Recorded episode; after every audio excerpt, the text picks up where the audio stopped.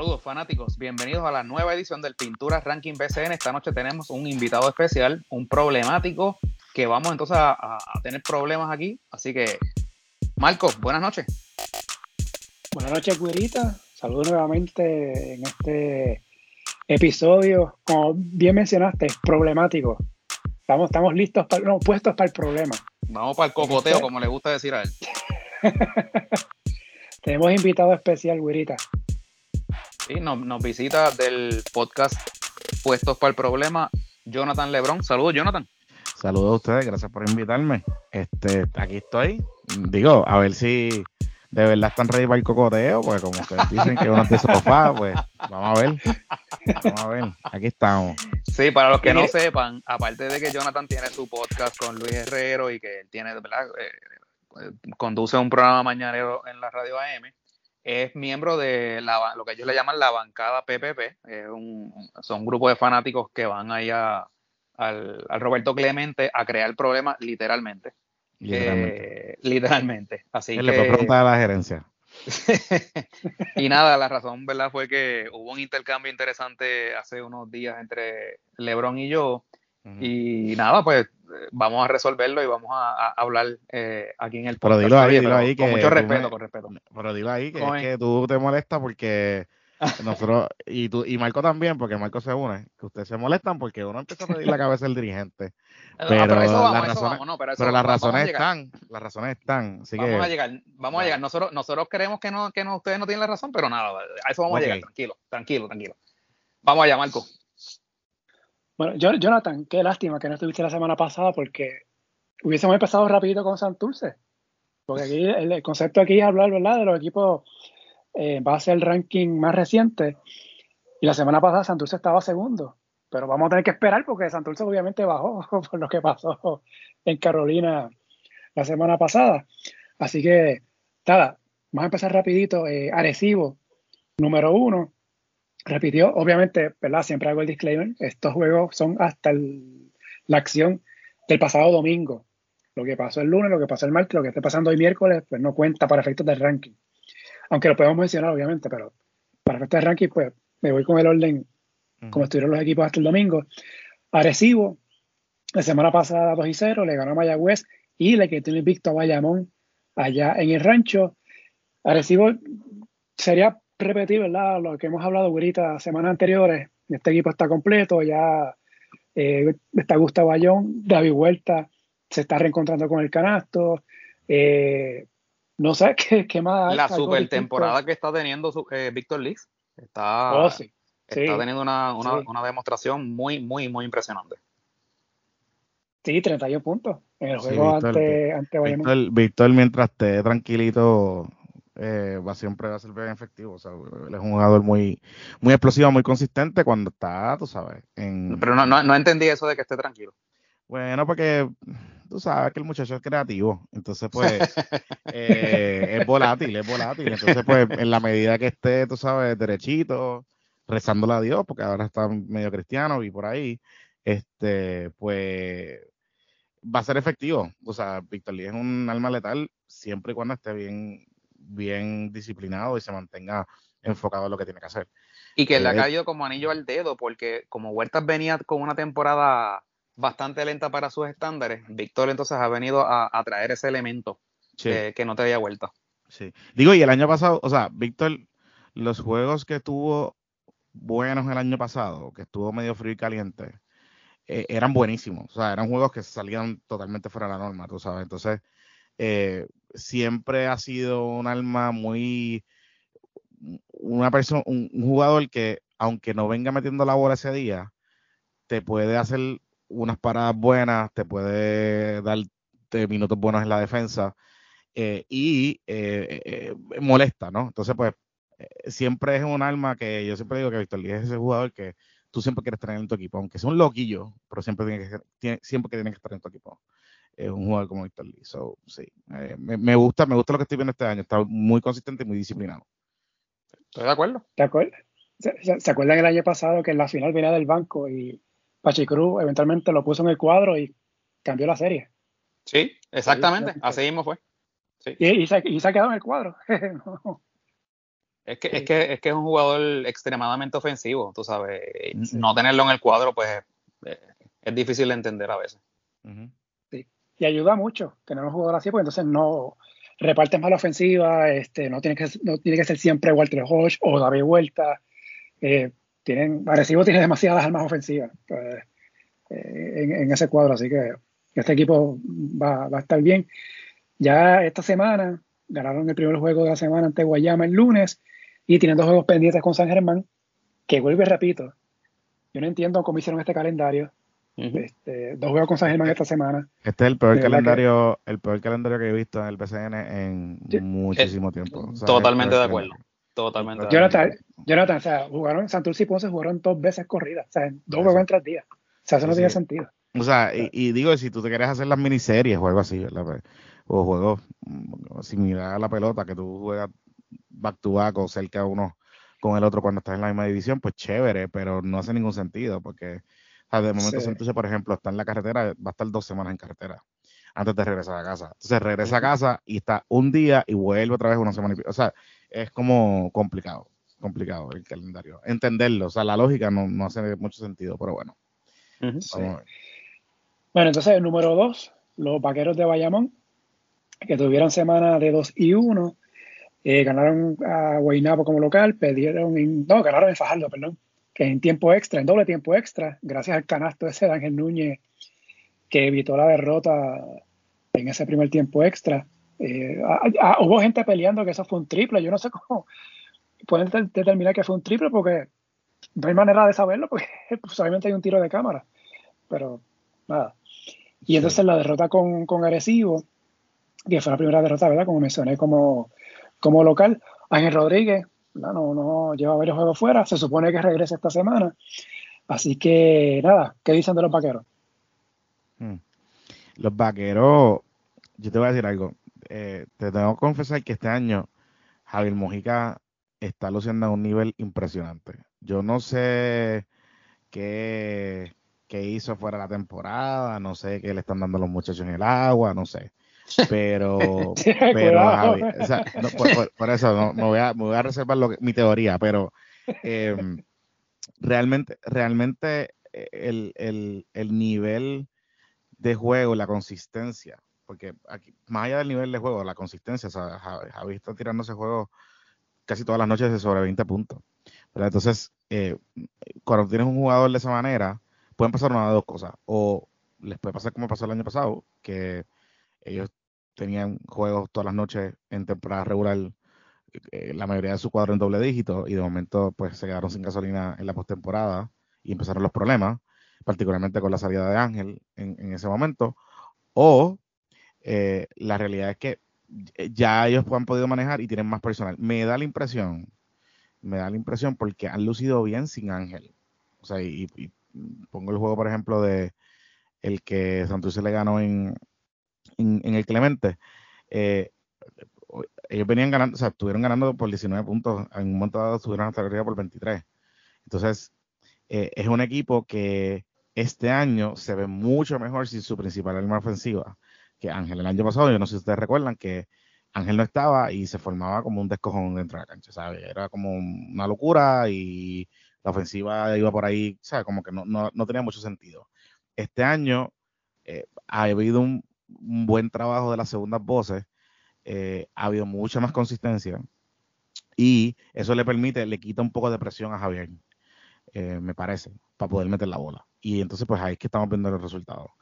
Eh, yo siempre, oye, vayamos siempre contendor, hay que volvemos, que todo el mundo se mantenga saludable y que todo el mundo se mantenga en, disciplinado de cara al, a la postemporada, que es donde las millas cuentan. Entonces, yo, yo añadiría que, Marco, el, este, el juego de, de Juan Hernández eh, lo ha elevado. Sí. Eh, ha tenido, ya lleva como tres o cuatro juegos eh, en doble cifra, en doble en doble doble.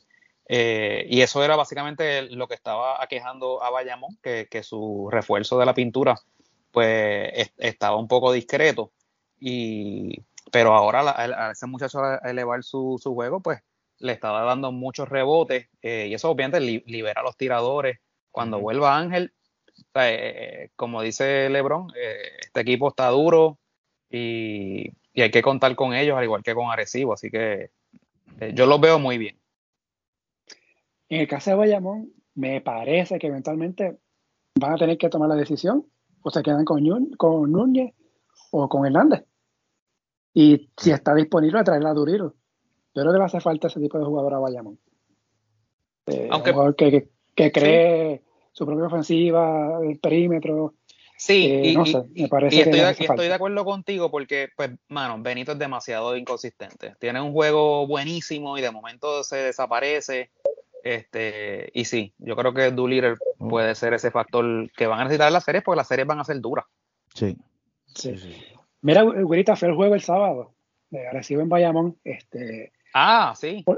Por, casa llena. Por poco me quedo sin venir con las rodillas. Pues, este, porque un poquito complicado sacar fotos. Eh, para la fotografía siempre es un problema para Bayamón. Eh, porque hay sillas allí demasiado cerca. la, bueno, en todas las canchas es lo mismo. Ajá pero vayamos a ese problema aumenta más cuando hay juegos así grandes como con agresivo, que se, llena la cancha. Y es como que, no, los abonados se quejan, está, hay que moverse. Una persona te dice una cosa, otra persona te dice otra. Y mira, yo después del primer parcial fui para el segundo nivel y de allí saqué fotos. Lo que pasa es que tenía que agacharme porque no podía, si no iba, iba a bloquear la gente. Este Sí, fue, tuve ahí que la rodilla sufrió un poco, pero, pero estoy bien. Y el ambiente. Pero es que, ah, eh, acuérdense de algo, que en la medida que las canchas sigan metiendo más gente, y particularmente Bayamón, por ejemplo, que siempre están o, o, lleno o casi lleno, ¿verdad? Siempre el, el, el, rancho. Pues las canchas no están diseñadas, lamentablemente, no, no lo estoy diciendo, ¿verdad? Como, pero no están diseñadas para acomodar más gente, más prensa, más fotos, o sea, es como, es complejo, es como un problema histórico de la liga. Eh, y yo no creo que los equipos tengan mucha intención de resolverlo tampoco. Este, no, obviamente, no, sé que no lo van a hacer. De hecho, este, hace unos años, bueno, años recientes que Bayamón fue, estuvo en la final, no sé si fue la que ganó, bueno, no, la que ganó fue la burbuja, fue la que perdió con, precisamente con Arecibo, fue 2018. O sea que yo tiene la mesa en el segundo nivel, la mesa de prensa. Y sabes que cuando hay final, van a ir los tres periódicos y va a ir cuánta gente, la radio, la misma liga, y esa llena se y esa llena, esa mesa se llena rápido. Si hay, si es una final, caramba, la lógica diría este, ábrete un espacio adicional. Hay un área en Bayamón, no sé si, si recuerdan, no sé si se han fijado, donde están las banderas, que es en el segundo nivel. Me parece a mí que esa área se puede usar para área de prensa. Para cuando hayan juegos así, pues una postemporada, por ejemplo. Y lo que menciona Jonathan, sí, las canchas no están preparadas, pero lo que pasa es que sí, si hubiese un torneo FIBA en el Rubén Rodríguez, tú sabes que esas sillas que están detrás del canasto se van para afuera. Mm, FIBA las va, a mandar a la, saca. Sí. ¿Sabes? y de hecho, ¿verdad? Perdón que interrumpa pasó con Willow Cruz en Quebradilla y con el ONU en Arecibo. Los dos en juegos televisados cogieron un cantazo. El ONU fue por la cabeza, que se metió con una silla allá en Arecibo. Suerte que no, pues no fue a mayores, pero se metió con la pata de una silla, buscando una bola suelta, reparó y se metió con, la pata de la silla. Y Willow Cruz fue lo mismo, en la espalda, aunque nada, todo, todo bien. Pero, caramba, hay que pensar en eso también. Sí, pero acuérdate que, o sea, y, y, tienes toda la razón, pero acuérdate que la liga y los equipos particularmente, ¿no? O sea, más allá de los acuerdos que puedan tener con algunos periódicos y alguna cosa, pues eh, la realidad es que la liga no, no, está enfocada para eso, ¿verdad? No, no, le ve la importancia de crear el ecosistema de, de, de promover Claro. Que, que, medios, que medios, que otros medios y que otras cosas vayan allí a cubrir, porque pues no, le ven la importancia de, que la liga tenga su ecosistema de medios y de que... Pues, y, que en cierto este aspecto es publicidad gratis. Claro, claro, claro. sí, pero como ellos todavía, como, como todavía están con la mentalidad de que, ¿sabes? Pues tienen despiciador el nuevo día, pues chévere, pues cómo se resuelve, entonces sabes, como que ahí no, ellos se sienten cubiertos en ese sentido. con, con, ese asunto. Pero, pero sí, o sea, un problema, y oye, es un problema de todas las ligas profesionales en Puerto Rico. Eh, eh, es un, un, tema complicado, el tema de la prensa, porque, mm, y, pasa también con, con el, el, entretenimiento, los conciertos, pasa con todo, o sea, como que aquí la, la mayoría de la gente de, de esa industria, ¿no? De esas industrias, creen que los periodistas van a cachetear. Hay muchos que lo hacen. Oye, yo no estoy diciendo que, que no pasa, hay muchos que lo hacen. Pero hay muchos otros que no, que realmente van a hacer su trabajo. Eh, y, y, que realmente van a cubrirte y que realmente quieren cubrir el espectáculo y que realmente quieren, ¿verdad? Pues reseñar el deporte, todo ese tipo de cosas.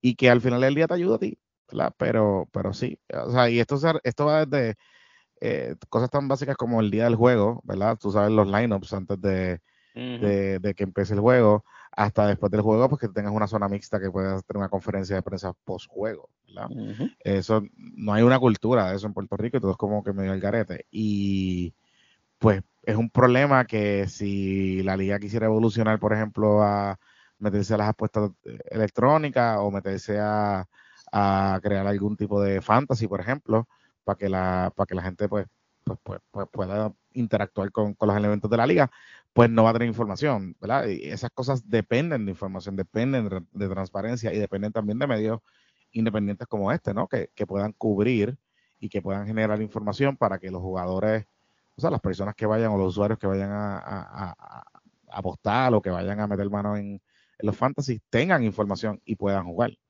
Así que, ya, yeah, es, un, es, es complicado, pero pero yo creo que van a llegar.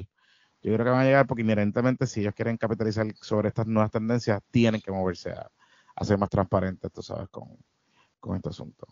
So, ya. Yeah. Yo, yo, yo, no hay estoy, nada, no hay nada que añadir porque yo, lo, lo, dijo perfecto como lo pensamos no, nosotros también. Yo, yo estoy todo, de acuerdo con todo lo que ha dicho Jonathan ahora. Lo único que no estoy de acuerdo es con una sola cosa.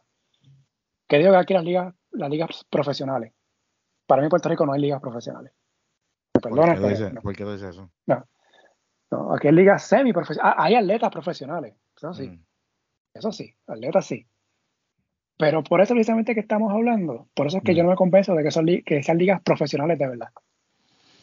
Y por, mm. por las situaciones que pasan fu fu fuera del terreno de juego o de la cancha de juego.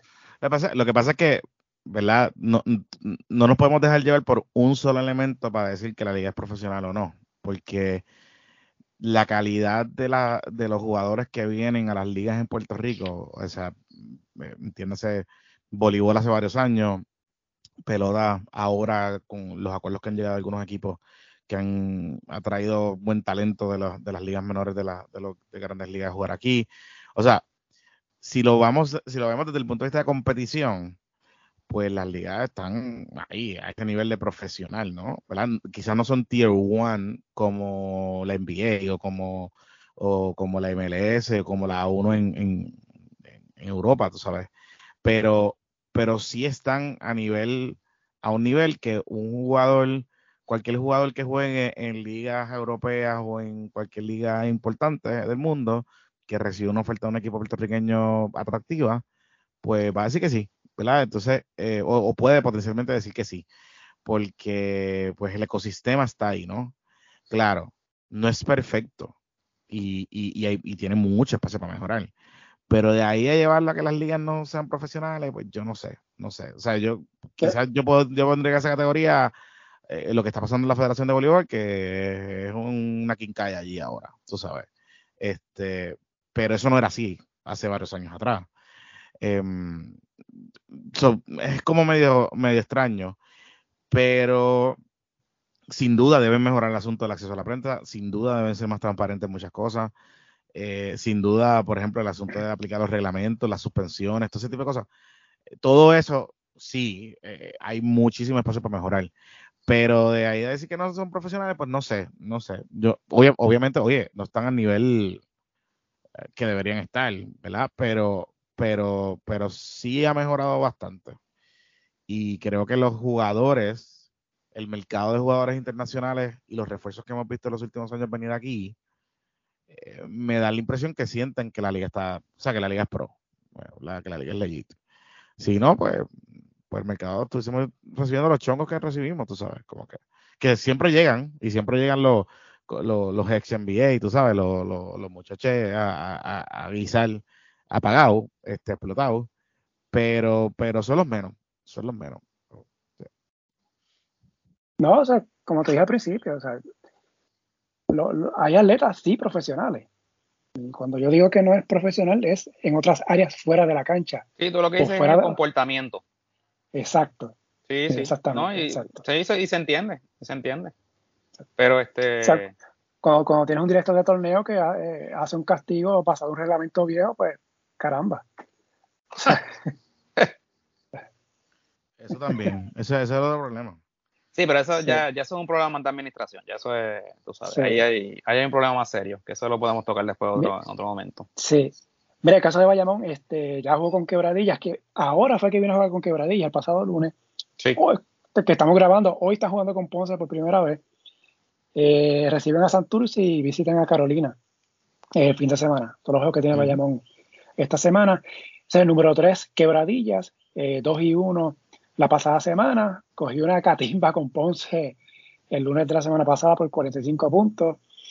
Le ganó apretada a Guayama. Ese le ganó en tiempo extra a Ponce en el debut de Gary Brown. Y con nuevos refuerzos, Guirita, los Piratas.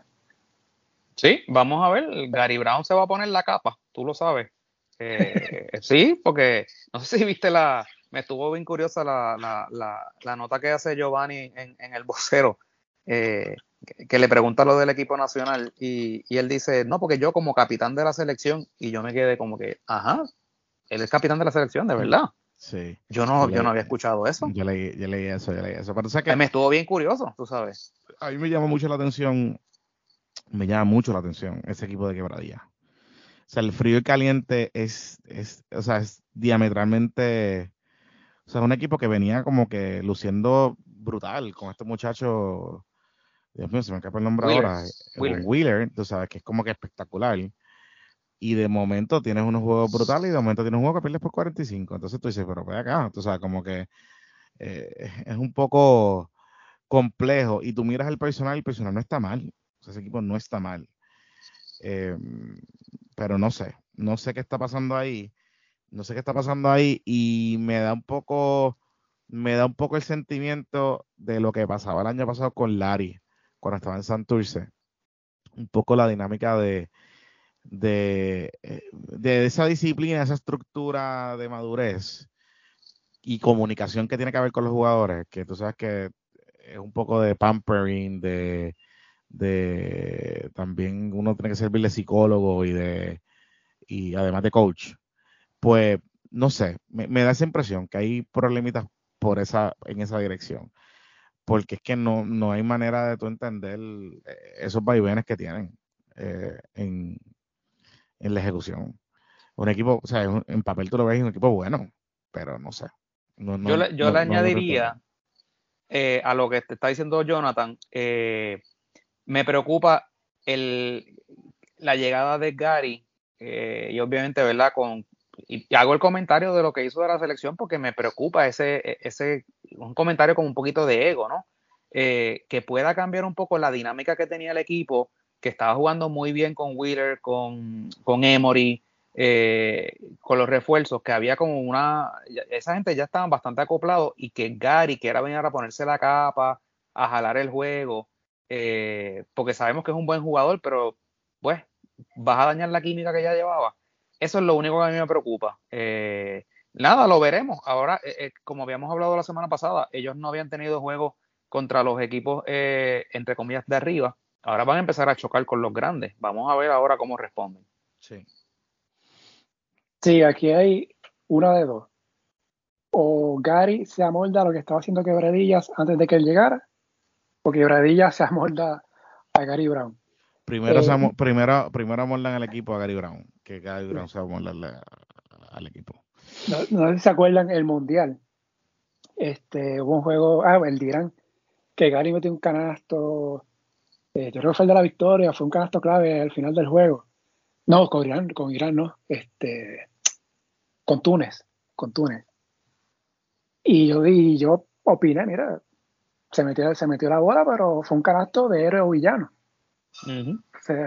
Gary eh, es, es, buenísimo, pero a veces se ve muy tentado a ese uno contra uno y, y, a forzar muchos tiros. Y sobre todo con el internacional contra jugadores más grandes que él. Aquí no debe tener tanto ese problema, pero tiende mucho a forzar jugadas.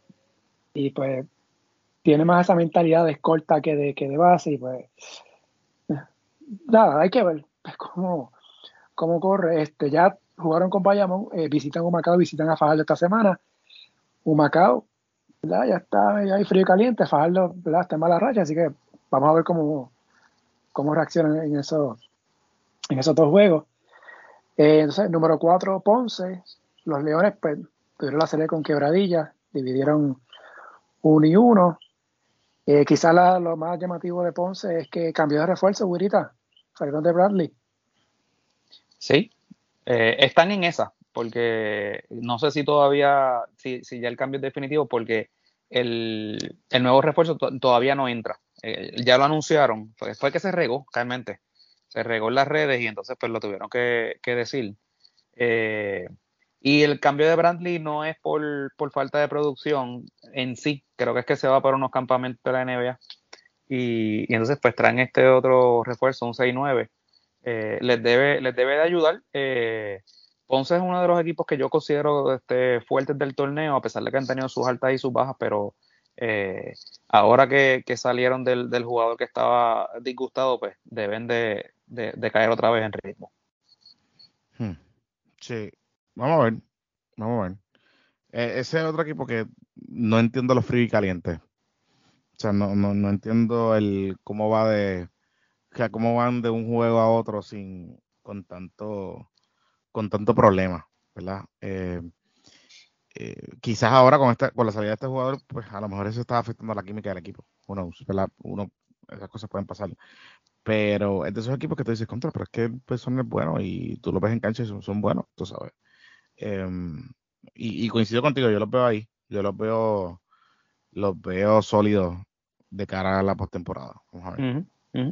A, mí, a mí de Ponce lo más que me gusta es que le está dando cancha a Ismael Cruz y a Luis López. Sí, sí. Que son el futuro del equipo. Bueno, presente, pero ¿verdad? Van a ser debe ser el basketball del futuro del equipo.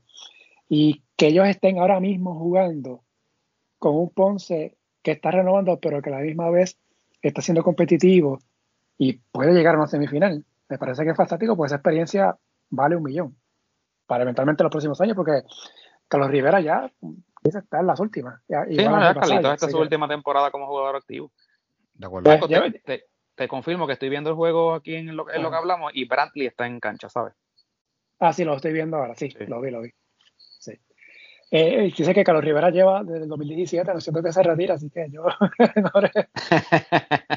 hasta, hasta que no lo vea este, en un juego vestido civil, no, no, no le creo. es que Carlito, o sea, Carlito nos ha dado buena, o sea, buena, buena gloria, tú sabes, pero ya yo creo que es tiempo de.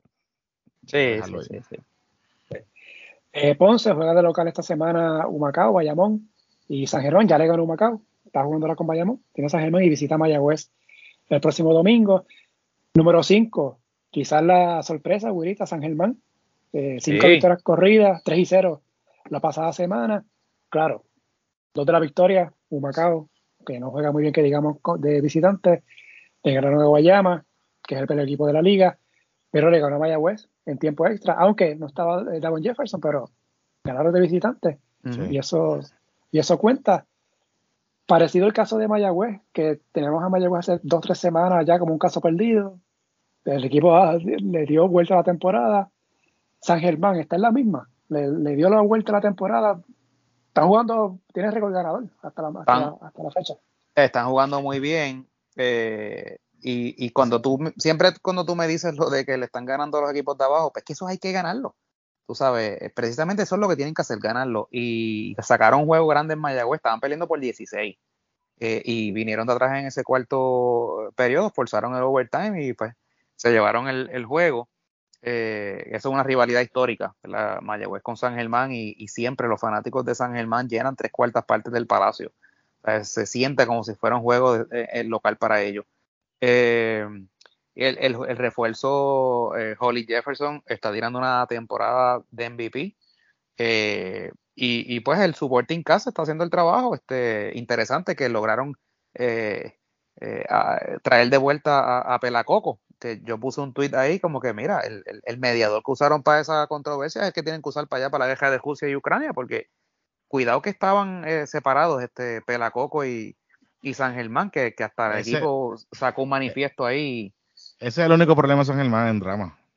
O sea, ustedes saben que, el drama rodea a Eddie Así oh, que en la medida, en la medida en que ese drama esté controlado, ese equipo va, va, yo, o sea, yo no tengo ninguna duda de que ese equipo puede estar potencialmente entre los mejores cuatro equipos del torneo. Eh, pero, pero, pero, pero, pero, pero, pero, siempre que hay que está dedicación, pues yo siempre tengo que tener un wildcard, porque al muchacho le gusta el drama y le gusta el peliculón y le gusta, ¿sabes? Y eso, pues, a la hora de la verdad, pues cuenta, ¿no? Entonces, eh, lo vimos con el caso de Pelacoco, pues, precisamente, o sea, vimos cómo esa pelea pudo haber descarrilado completamente ese equipo, tú sabes, pero bueno, pues, se recuperaron, vamos a ver. Está luciendo bien, está luciendo bien. Eh, Pelacoco tuvo en dos juegos en doble, promedio doble-doble, 11 puntos, 11 rebotes. Y nada, el pasado fin de semana fue la gira 3x3 allá en Japón y no se fue. Pero pues, seguimos perdiendo puntos en, el ranking de federación. Eso es así, eh, San Germán está jugando ahora con Arecibo, visita Ponce y visita Arecibo, este calendario, ¿verdad? Que son los tres juegos de esta semana de, San Germán. Eh, número 6, Mayagüez, que tuvo cuatro juegos, dividió dos y dos, le ganó de local a Carolina y a Guayama, victoria cómoda, perdió en Arecibo y la derrota ante San Germán en, allá en el Palacio. Eh, Davon Jefferson, ¿qué, ha pasado con él? Davon Jefferson tiene una lesión en el hamstring, está lo que le llaman day to day, eh, recibiendo terapia eh, había probabilidad de que jugaran el juego anoche en Guaynabo, pero pues al final pues lo, decidieron descansar. Les hizo falta, porque les hizo falta. Pasaron el Niagara en bicicleta. Eh, pero entiendo que ya debe estar ya próximo a entrar. Eh, si no, Mayagüez tiene que sustituirlo, porque Mayagüez no puede seguir jugando en desventaja. Eh, no cuentan con otro jugador grande que no sea Isaiah Manderson, que es un 6-10, pero que no está jugando, literalmente, eh, Cristian no lo está poniendo a jugar.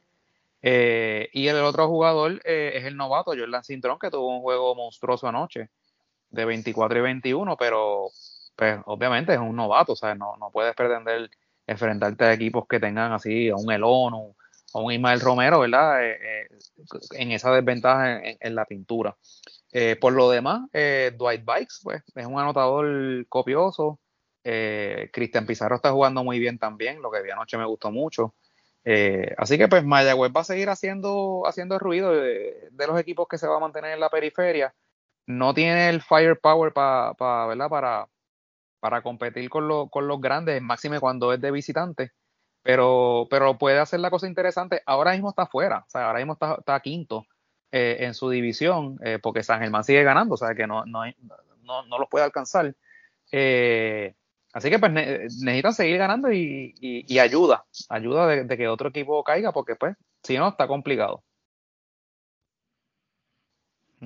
Mire, el caso de, de Mayagüez, hasta los juegos del domingo, no estoy contando los juegos de, de Guaynabo, que fue en tres tiempos extra, tenía el mejor promedio de la liga en triples con 9.1 por juego, pero en tiradas libres promediando 10.9.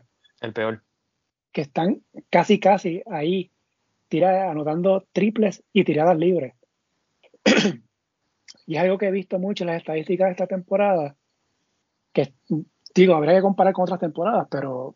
Y esta es una de las razones, Jonathan, que digo que la liga falla en lo profesional, porque es difícil conseguir estas estadísticas pero noto mucho que están abusando mucho del triple y están yendo poco el tiro libre. Y por ejemplo, vi tengo también juego puesto aquí de Quebradillas y Humacao. Y por lo menos el primer parcial, creo que fue Humacao. Humacao tiró seis veces de tres, de triple. Tiro libre no fue ninguno. Cero. O sea, que aquí los equipos mm. están básicamente viviendo y muriendo del triple. Sí, Mayagüez peca, peca mucho de eso porque, por ejemplo, tiene unos bomberos ahí. Este Jason Page le gusta tirar mucho de tres. Este, este muchacho, este Jared Ruiz, eh, Vice ni se diga. O sea que, pues sí. Quizás también, quizá, también es que le están oyendo al pito malo que, que ha tenido esta, esta temporada. Ha, ha, habido mucho contacto y había, había hablado con algunos con algunas personas y me decían que el contacto está duro. Entonces, como los juegos son tan seguidos, puede ser que los equipos estén dependiendo más del, triple, del culto del triple, a, a, tratar de exponer jugadores, tú sabes, a buscar faltas, que no se las piten. Entonces, pues es un problema, ¿no? Relacionado a eso que dice Jonathan, en el juego de anoche de Mayagüez en Guaynabo, es verdad, muchas jugadas dudosas de contacto que no había, que no había pito. E, en, ambos lados. O sea, no estoy diciendo que era contra un equipo.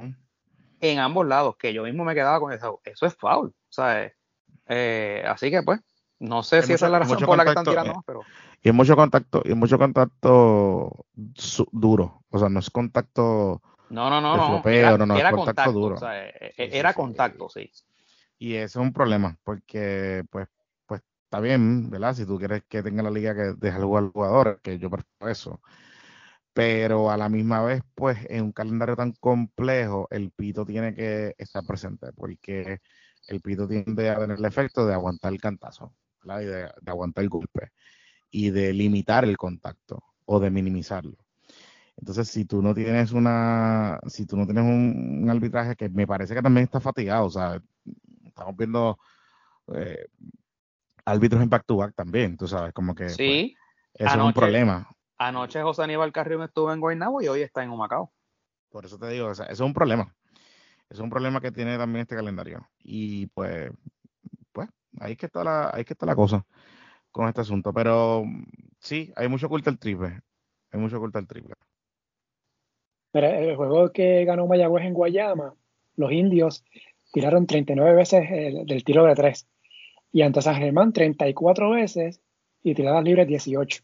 Wow. O sea, que vean que la, enorme diferencia ahí. Eh, Guayama, eh, eh, perdón, Mayagüez, pues, visita Guaynabo, bueno, visita Guaynabo anoche, el juego que fue a tres tiempos extra, visitó Macao y, pero recibe a Macao y recibe a Ponce este, este fin de semana. otro equipo que ha resucitado, Carolina, 3 y 1 la pasada semana, Jonathan, ese juego con Santurce. Sí. Por 23 puntos. El mejor, juego de la temporada de, Carolina. Hasta esa fecha, porque después le metió 122 a Guaynabo. Sí, eh, sí. Días después. Eh, Carolina está demostrando tener un high power offense bien interesante. Este, cuando, cuando despiertan y despegan, es un equipo peligrosísimo en, en, ofensiva. O sea, han demostrado tener unos cañones consistentes y, no son los primeros juegos que están por, por encima de 100. O sea, es, una cosa impresionante. Pero cuando se caen, se caen aparatosamente. Son equipos que son bien fríos y calientes y, y, me llama mucho la atención cómo van de 0 a 100, tú sabes. Eh, así que yo tengo a Carolina como un wildcard este año. Eh, ¿verdad? La medida que ellos encuentren ese ritmo de consistencia, que aparentemente lo pueden encontrar porque tienen el personal. Eh, va a ser un equipo que hay que contar con él. Si vuelven otra vez a la macacoa esta de para adelante y para atrás y frío y caliente, yo no veo posibilidades para ellos, porque la división está dura. Así que. Pues, se le unió George Condit ahora de manera este, full y tienen dos buenos refuerzos, así que pueden hacer del torneo algo interesante. Sí, ese, ese 1 y 7 que tuvo Carolina no era reflejo, ¿verdad? No, era un récord que reflejaba que este equipo era malo. Porque muchos de esos juegos que ellos perdieron eran juegos que tuvieron ventaja de doble dígito, que no la supieron aguantar. Ahora, como que está cambiando la cosa, así que vamos a ver. Y tiene un refuerzo que muy bien conoce a Jonathan.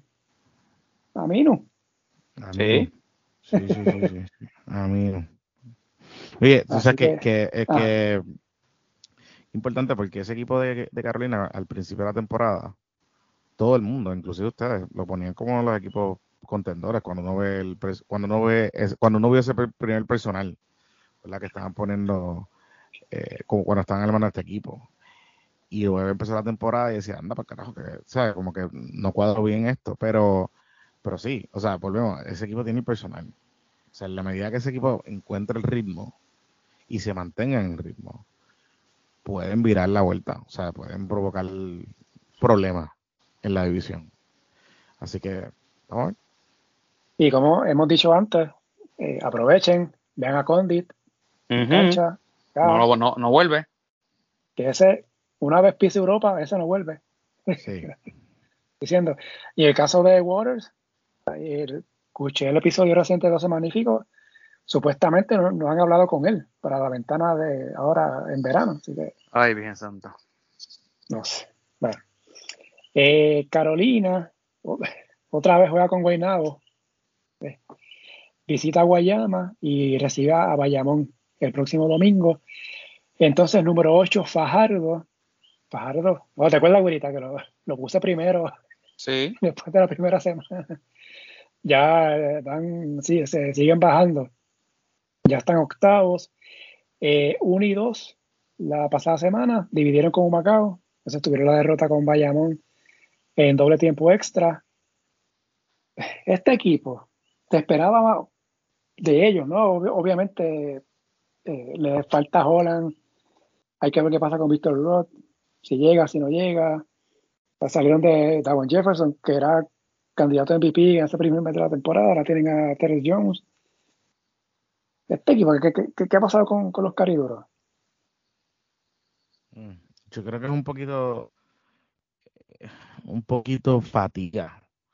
Me ha dado la impresión de que empezaron muy muy bien ellos estaban en ritmo, o sea, y recuerdo el juego de en Santurce, o sea, ese equipo se veía impresionante y le faltaba Holland en ese momento todavía. Es como que, eh, pero me da, me da esa impresión que un poco, hay un poco de fatiga, hay un poco también de limitación en el personal. Eh, por alguna razón, Alan siempre sigue insistiendo con rotaciones cortas. Ese es un problema que siempre ha tenido, de usar 8 o 9 jugadores. Eh, y, en un torneo como este te va a pesar, o sea, las piernas te van a pesar. Em, así que me, da esa impresión, me da esa impresión que por ahí es que va la cosa, un poquito eh, ritmo, ¿no? Eh, de lo que tienen que hacer. Curioso mencionar lo de, lo, de la rotación. En una liga que ellos si quieren pueden entrar a los 15 jugando. Porque aquí no hay límite que tiene que ser 12 por juego, ¿no? Si son 14, pues los 14 pueden jugar. Pues, y, como bien dijiste eso, ahorita, es una, eso, eh, eh, eso es una tendencia de bien característico de esa camada de, de coaches, eh, de Alans, de me viene a la mente un poco, un poco la primera versión de Flor. todo ese corillo, ¿no? Son coaches de 8 y 9 jugadores como mucho, ¿verdad? Y en una liga que ha cambiado muchísimo, que se juega muy rápido, que es una liga con, tantos juegos seguidos, pues tú tienes que tener una rotación mínima de 10. O sea, tienes que apostar a mínimo 10 eh, para tú estar en pelea y, noche tras noche tener consistencia, tú sabes. Pero, pero sí, eh, eso es un problema, un problema que, ¿verdad? De, de, esa, de, ese, de ese corillito de coaches eh, noventosos, que todavía están en esa onda de, de 8 o 9 jugadores, tú sabes, este, como rotación. Yo, yo recuerdo a principios de los 2000, cuando Raymond Dalmao dirigía en San Germán, que el cuadro era eh, Cristian Dalmao, Larry Ayuso, Leroy Jackson, Charlie Fajardo y Bobby Laser, de refuerzo. Casi prácticamente los cinco promediaban casi sobre 35 minutos por juego, todas las noches. Yo no sé cómo. Digo, eran jóvenes en ese momento. Sí, pero eso es así, eso es así. O sea, eso, es de esa época. O sea, Julio Toro es de ese mismo corillo. O sea, es, tú, le metías, promediaban 34, 35, 36 minutos por noche y pues está duro. Y ojo, o sea, en postemporada es, es, normal que eso pase que la rotación baje a 8 o 9 jugadores. Pero en temporada regular, ¿verdad? Creo que deberían aprovechar, ¿verdad? Que pueden usar hasta 14, 15 jugadores en un juego. Sí. Eh, pero eh, Fajardo juega con Santurce, bueno, jugó con Santurce ayer, ¿verdad? Que ganó Santurce. Mm. Visita Guayama y recibe a Quebradillas el sábado. Entonces, número 9, Guirita, ¿Quién viene por ahí? que estaba la semana pasada número 2, Santurce. Ay, ay. Claro, todo un poquito injusto, ¿verdad? Porque solamente tuvo un juego la semana pasada, que fue el- la, la paliza que recibió en, en Carolina. Eh, los cangrejeros. Yo sé que, mira, el equipo. Ahora mismo, en el momento que estamos hablando, un equipo básicamente que, juega para 500 y uno pudiera pensarle que pudieran tener mejor récord de, de lo que tienen por, por el equipo que tienen, ¿verdad? Siendo redundante, eh, líder en asistencia, Jean Clavel, quizás el mejor escolta ahora mismo que tiene Puerto Rico. Isaac Sosa, que es frío y caliente, pero cuando viene caliente sabemos que las mete. Eh, Sheikh Diallo ha sido una buena firma para ellos, también es Carla Vicier. Pero le, le falta ayudar. Aquí le hemos mencionado que Santurce está a un cambio o a un de jugador nativo o, o jugador refuerzo para dar ese salto y quizás ¿verdad? ser contendor hace- y, y aspirar. Le, le hace, un fon- un- le hace falta un, un combo guard más joven. O sea, un, un Frank Gaines. O sea, un tipo que, que pueda venir todas las noches te pueda meter 18, 19, 20 puntos. Y que a la misma vez, en los momentos que no tengas a y a en la cancha, te pueda llevar la ofensiva y te la puede correr consistentemente. Eh, ese es el problema que, que- tiene Santurce principalmente. El año pasado era contrario, el año pasado eran los grandes, ¿verdad? Un problema de los hombres grandes que no, pues, eran frío calientes. este, en, en su momento, pues, eh, Bicho estuvo cargando bien la ofensiva, pero la gerencia decide cambiarlo cuando se lesiona, traen los, la, la comedia de errores esa que termina con, con- con todos los jugadores que trajeron al final y todo el revolú y todas esas cosas. ¿verdad? Eh, el problema con Santurce es que cuando tú lo ves, yo lo hablaba el otro día en, en- otro space, que Santurce tiene personal no para, para, ajustar- para estar jugando por, eh, en, en 500 o por debajo de 500. O sea, Santurce tiene personal para estar sea, jugando consistentemente por encima de, de 600 para arriba. O sea, es un equipo cuando con todo y que es un equipo viejo, porque no deja de ser un equipo viejo, ¿verdad? Eh, su core es un equipo que tiene un, unos cañones y un poderío ofensivo y que sus grandes, sus dos grandes, han demostrado eh, ser buena, buenas adquisiciones. ¿verdad? Son jugadores que se crean sus propias ofensivas, son jugadores eh, defensivos también, que eso, que eso es importante. Y, y al final del día, pues un Philly todavía cuando viene bien te puede cagar el equipo. O sea, por ejemplo, el, el, el de Bayamón, el cuadro fue que estaba perdiendo por 23. Eh, en la vuelta se completa con las reservas del equipo y termina, y termina ganando eh, Santurce, ¿verdad? liderados por Philly. Entonces, tienes un equipo que, que, que en personal, incluyendo a sus reservas, es un equipo bueno. O sea, es un equipo muy, muy superior al equipo del año pasado.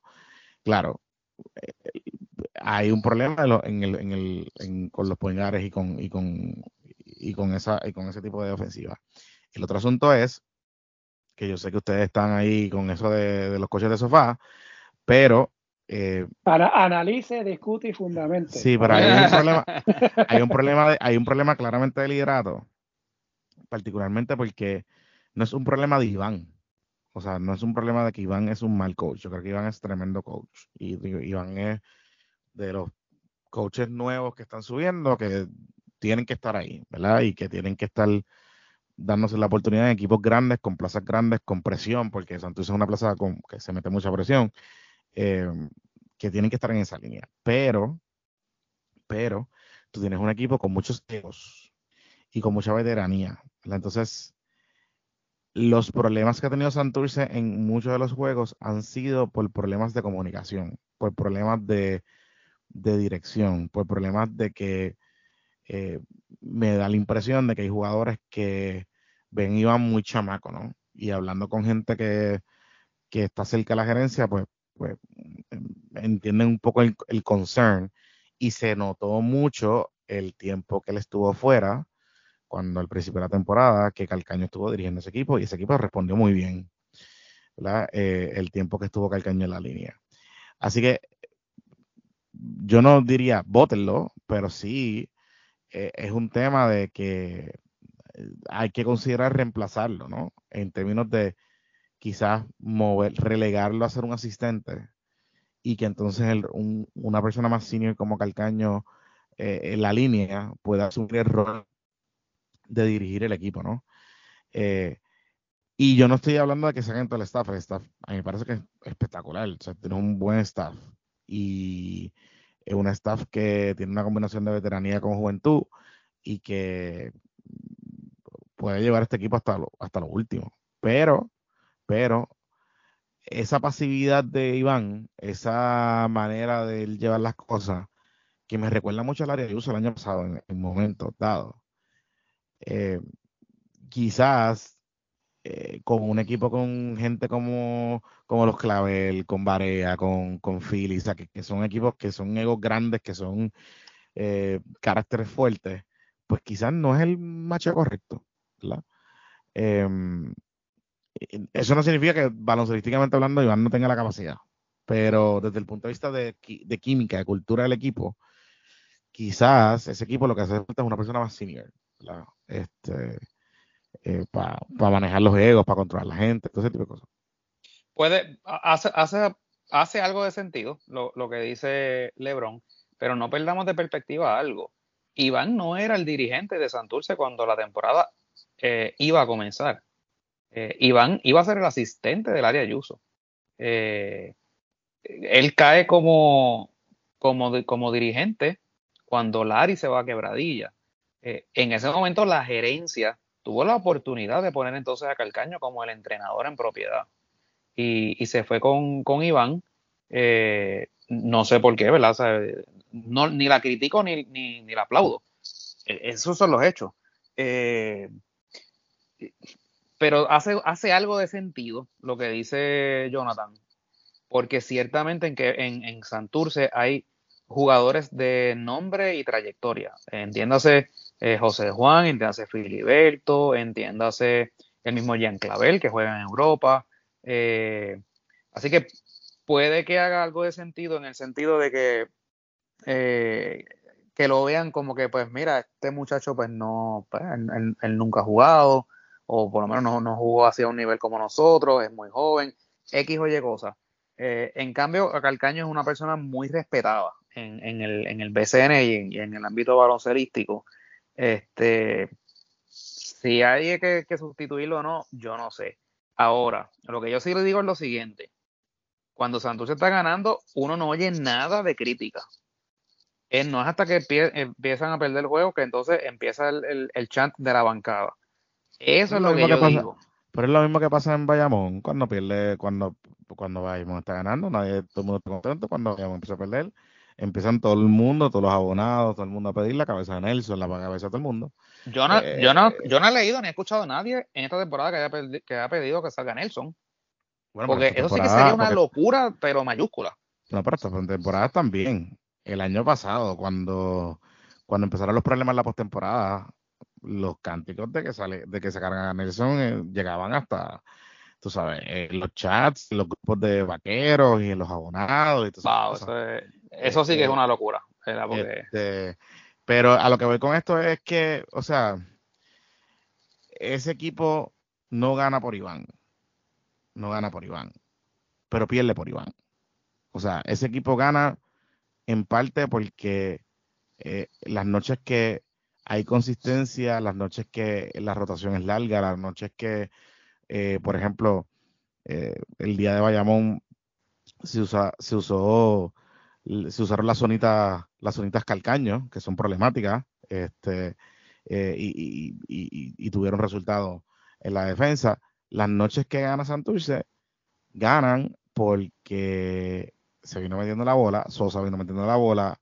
Ahí va. Este, y hay, hay jugadores grandes. Ahora, las noches que Santurce no gana, eh, y tú sigues muriendo, o sea, tú sigues en cancha con Sosa, tú sigues en cancha con, con jugadores que no están dando el grado, pues eso no es una decisión, eso no, eso no es un problema del jugador, es un problema de una decisión del coach. Entonces, ¿verdad? En parte, o sea, por ejemplo, ¿cómo tú me explicas que de momento tú tengas, eh, tu equipo está en comeback jugando un juego grande y Varea decidió por sus cojones quedarse en el banco?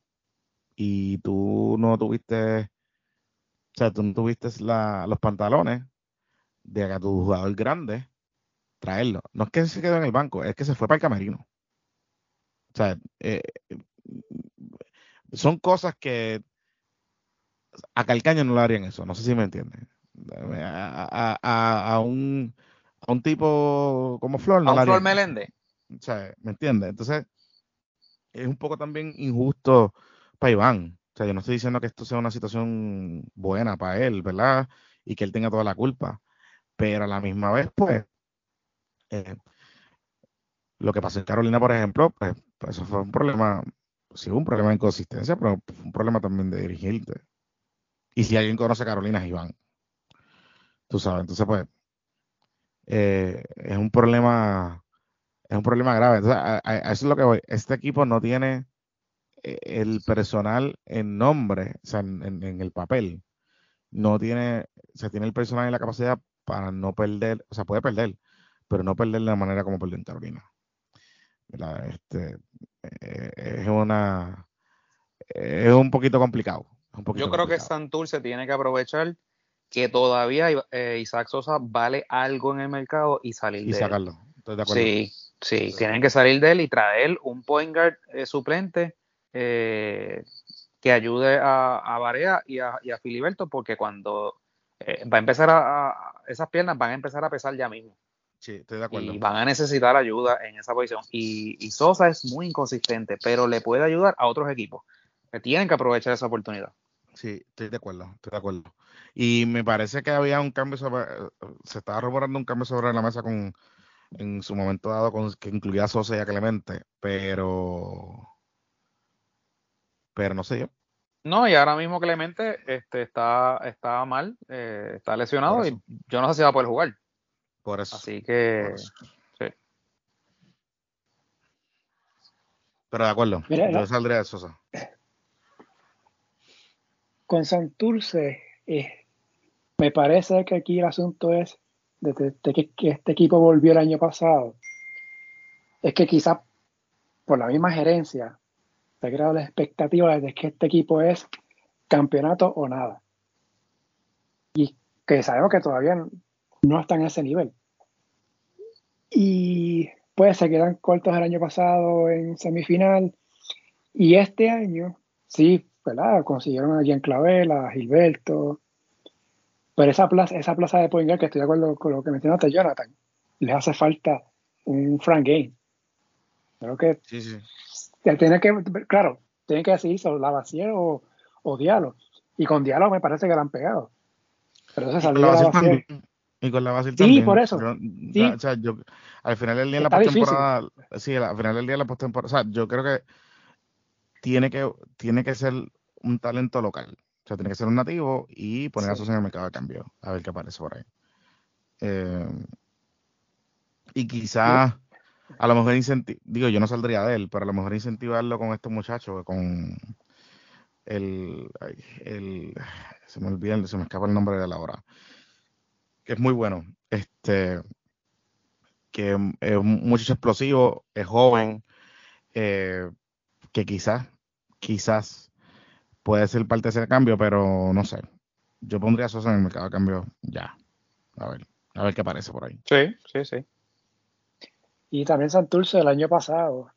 Eh, o sea que anunciaron la firma de Varea y varios jugadores. Y luego fue que anunciaron el dirigente por lo menos yo soy de los que pienso, eh, trata tú primero de tener al dirigente y después vas montando el equipo a lo, a lo que sea el estilo de ese dirigente. Yo me imagino que cuando Che García vio este equipo dijo, ¿qué es esto? y ahí estaba hablando de Che García, y me perdona Jonathan, pero Che García está hablando de los mejores dirigentes en la zona. Sí, pero aquí no demostró, aquí no demostró, no, aquí no demostró pero eso, pero eso fue para nada. Aquí parecía Manolo Cintrón. O sea, aquí parece un cheerleader en la línea, ¿me entiendes? O sea, como que tú, pues, ya yo puedo entender el récord y puedo entender, o sea, yo, yo, estoy, yo estoy de acuerdo, el tipo es un caballito, pero, por aquí lo que vino fue a ser cheerleader, a estar de cheerleader como Manolito Cintrón. O sea, lo que le faltaba era correr por toda la cancha, eso es lo que le faltaba. Tú sabes, entonces, eh, y, y quizá, oye, y quizás no fue por culpa de él, ¿entiendes? O sea, es lo que tú dices, a lo mejor el equipo lo diseñaron y, y lo metieron ahí y él dijo, ya, lo que carajo voy a hacer aquí. Pero, pero aún así, pues no hizo ni el intento. O sea, él vino de vacaciones a esperar que se cuadrara lo de Argentina. Tú sabes, este, y chévere, oye, no pasa nada malo pero también, pues, un poco vino, tú sabes, a mano de mode y pues es un problemita, porque tú sabes lo que pasa ahí con eso. Sí. De Santurce, sabemos, ¿verdad? Barea, se supone que esta sea su última temporada. Eh, Filiberto está cerca ya de los 40 años. ¿Quién viene después? Eh, ¿Cómo va a ser ese relevo? ¿Quién es? Eh, este es también el caso de Jean Clavel. Sabemos que está activo ahora porque venía de Ucrania y tuvo una lesión. Y ¿verdad? también pasó la, guerra allá. Y pues, pero Gian es un jugador que en los últimos años ha estado consistente en Europa. O sea que quizás no lo, no lo veamos el año que viene. Con o, quizás llegue, o quizás llegue tarde. También, eh, exacto. Este, o sea, ahí Santurce tiene algo muy interesante ahí. Sí. Pero ahí Santos tiene Deep Pocket, so no me preocupa que, que pusieron este año abrir la cartera y pues se traigan. Oye, ellos siguen detrás de Gary Brown. Así que pues, vamos a ver. Dijiste lo de la cartera y ahorita te acuerdas la, la entrevista con el presidente de la liga que dijo que había un límite de cash. sí, imagínate. No, no, y, pero me preocupa eso que dice Jonathan, de que siguen detrás de, Gary Brown, porque pues tú sabes, eso haya ahí en el tampering. Está bien, pero imagínate. Pero el mismo, el mismo problema, mismo problema que estamos hablando, por ejemplo, con Gian. Gary Brown es un, jugador que está activo en Europa. Sí, sí. O sea, es lo mismo. Digo, claro, siempre hay maneras de igualar lo que le pagan allá, para que se quede. No, y, y no solo eso, que, o sea, yo sé que también le tienen el ojito echado a Angelito, le tienen, o sea, habrá jugadores que por ahí tienen contratos interesantes. Oye, ahora que mencionas eso, lo de Ángel. O sea, yo, yo te apuesto lo que sea. que el tampering estuvo choreto en, en esos vuelos cuando fueron a, a, ah, la, Champions. Sí, sí, pero, el tampering estuvo más con el, con el, con el cubano que con Angelito. Ah, no, pero, yo, pero yo me imagino ahí que con todo el mundo, no, no, no, deja eso. Chacho, y por eso es que yo no creo mucho en eso cuando hacen los equipos así de Puerto Rico, bueno, Puerto Rico no, de, los clubes de acá, para ir a la Liga de Campeones, que hacen un combinado de IDBCN. Ah, el tampering está, tacho. Y me imagino que aquí no fue la excepción. Oye, qué bien te ves en este uniforme, ¿eh? Estos colores te quedan bien, ¿verdad? Tacho. Te luce bien el, el anaranjado. Muchacho. Muchachos, se están perdiendo ahora loco, pero con el, era más con el cubanazo, más que con Angelito. Y lo que pasa es que el cubanazo, pues como el bocón, pues. tú sabes. Pero sí, pero. Bueno, seguimos antes de que a Jonathan se le vaya la luz. Sí, que está aquí, está fuerte ahí. Mira, este Santurce, pues ya esta semana ya le ganó a Fajardo visita Bayamón el viernes y a Humacao el próximo domingo, así que tienen chance ahí, el juego clave, el juego de Humacao, obviamente, para mantenerse ahí en pelea. Entonces, hablando de Humacao, eh, lo tengo número 10 eh, para esta semana, 1 y 2, como mencioné, dividieron con Fajardo, perdieron en San Germán. Aquí hay un caso, del caso de Fajardo, de, de Humacao, el refuerzo Lake, apenas ha jugado, no sé si es que tiene problemas de lesión o no sé qué. Eh, debutó Alexander Capos, pero eso fue ¿verdad? esta semana, no, está incluido para fecha de este ranking. Un 6-10, hay que observarlo. eh, fue el cuarto pick en el, me, gustó, me gustó mucho. de este año. Así que ahí la consistente pega y Velardo, ¿no? Y Giorgi Pacheco está poquito que Gaby, que Gaby Velardo está jugando, está tirándose quizás una de sus mejores temporadas en su carrera. Sí. Este, y saludable, es lo importante. Sí, sí, sí, sí. sí, Eh, no sé si quieres decir algo de, de los grises. No, pues, no, no, no mucho que decir. Eh, pues, tú sabes, ya cayeron en una racha negativa. Así que, pues, vamos a ver si pueden hacer el, eh, algo por salir del hoyo. Le están ganando quebradilla ahora mismo. Están ganando a quebradilla. El problema que tienen es que, se, que ha, habido problemas con el voltaje tres ocasiones ya. El, el juego está detenido otra vez. Ah, por eso fue, sí, por, yo miraba la hora y miraba. Por eso fue que, sí, y no sé si estás viendo que por eso fue que se, ha el stream también. No, pero es que la, la señal se va aunque haya luz. sí, sí, pero se ha ido tres veces. Sí, pero ya ahí pues, eso no es problema. De hecho, el, no dice vieron que el vocero sacó una nota recientemente sobre eso mismo. Que no están preparados y, y te acuerdas, Gurita, que lo hablamos que sí. el calendario, sí. se suspenden juegos, la ventana en julio. Bueno, ahora mismo no han dicho las fechas de los juegos que se, suspendieron por, por COVID, digo, por el micoplasma de, de Humacao. Sí. Eso me imagino que harán como el año pasado que, if necessary, tú sabes, se, bueno. se Pero bueno, ya tú sabes. Pues, pero es que sabes que van a ser necesarios. Como tú miras ese standing ahora mismo, hay 11 equipos ahí en pelea. Sí. Guayama es el que está, que se está alejando peligrosamente, pero los demás están en pelea.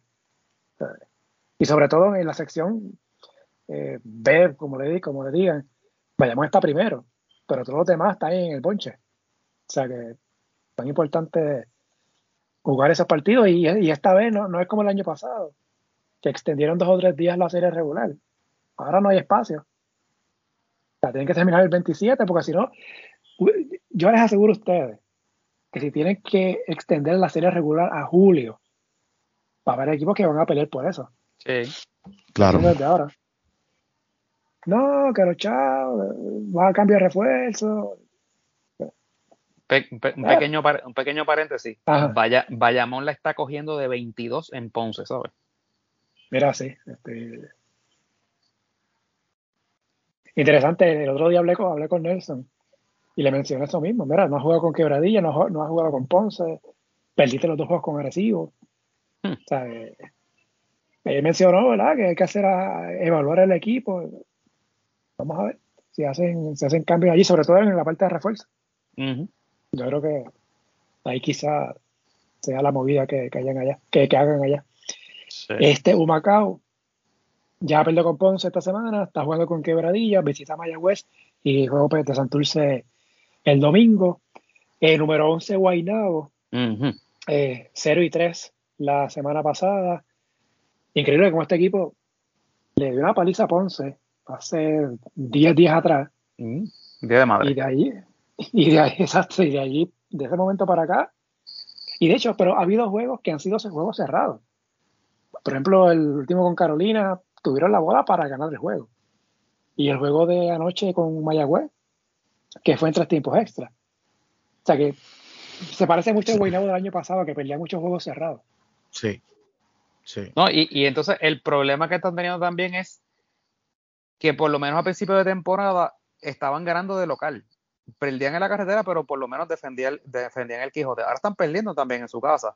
Y, lo, y por lo que pude ver anoche, eh, salieron del refuerzo eh, el centro y trajeron un tirador, un shooting guard.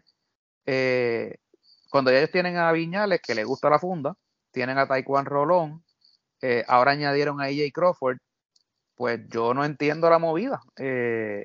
Y, encima de eso, Greenberg usa una rotación cortísima, a veces usa siete jugadores en un juego. Sí. tú sabes, entonces los estás matando. Bolman sale ayer por lesión, no regresa a juego. Eh, no sé, en Guaynabo veo un poquito de, de, de, problema. Sí, en la medida que cae el Viñales, que el Viñales siga, no se con chufle, eh, hay que contar con ellos, tú sabes, porque pues le gusta la funda. Pero sí, no sé si con esta inconsistencia pueden llegar hasta lo último. Le quede gasolina en el tanque para llegar al último. De acuerdo, de acuerdo en eso.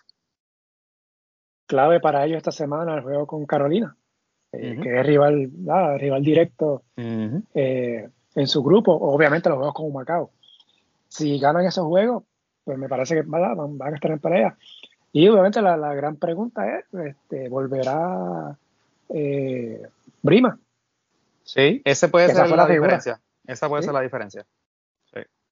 Ha increíble como un jugador, la uno solo puede cambiar un equipo completo. pero la realidad, eso fue lo que él hizo el año pasado. Ah, y, sumado el hecho de que no tienen todavía en cancha a Jonathan Hahn, ese, ese detalle importante. Ah, también. También. Sí.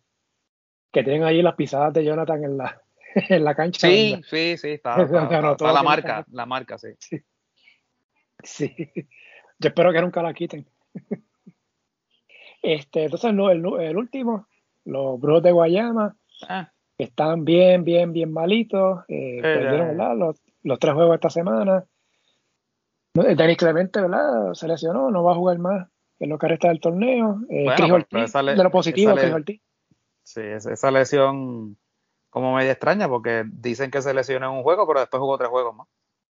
Se lesiona el ACL el 22 de abril, pero se anuncian que se que no juega más como dos semanas después. Después de haber jugado. Y, jugó. Exacto, y después, de haber jugado. Eso está medio extraño. También hay casos de Ben McCauley, el refuerzo. Lo cambiaron. Ok, ok. Ve, lo que te digo, ve, lo que te digo, Jonathan, de la profesionalidad en la liga. Sí, sí, sí, sí, sí, Pero Guayama es como que la gran sorpresa negativa de este año, porque es como raro. Eh, pero, no sé, pero a mí me parece que esto es buscado. Porque en Guayama, Guayama pudiera tener la Jean Clavel y la Tele Davis. Ahora mismo. Hmm. Pero entonces, por las razones que sean. Podrían tener, podrían tener a Le Franklin también. También. Digo, también le falta a Jordan Howard, que no, que no ha llegado. Este, pero, eh, yo creo que para como están jugando, yo creo que no va a llegar tampoco. Ah, yo creo que lo, lo, en caso de Guayama, lo más lo, lo, seguro es que no cambien de dirigente. Me sorprendería si cambien de dirigente. Sí, eh, el muchacho. es que pues. El muchacho, de, la, de, la, vestimenta florida. Sí, pero el muchacho es bueno. Ese chamaco es bueno. Este, pero no ha tenido suerte. Este ese equipo, ese equipo, ese equipo, ese equipo, pues, como tú bien dices, o sea, si no, si no despiertan lo que le queda de mayo, yo no, o sea, que, que, que tumben la temporada ya, porque no, no veo, no veo un camino para la postemporada. Sí. Y no digo que, que, sea mal dirigente, fue dirigente del año, del año pasado, ¿verdad? El caso de Eric Rodríguez. Pero sabemos que aquí los equipos pierden dos juegos y le quieren cortar la cabeza al dirigente. Mira, Santurce ha tenido tres, tres dirigentes en año y medio, ¿verdad, Güerita? Sí. Sí. Sí, pero Che lo que vio fue de vacaciones. Entonces, pues, y Dari, se fue a buscar un mejor porvenir a quebradilla.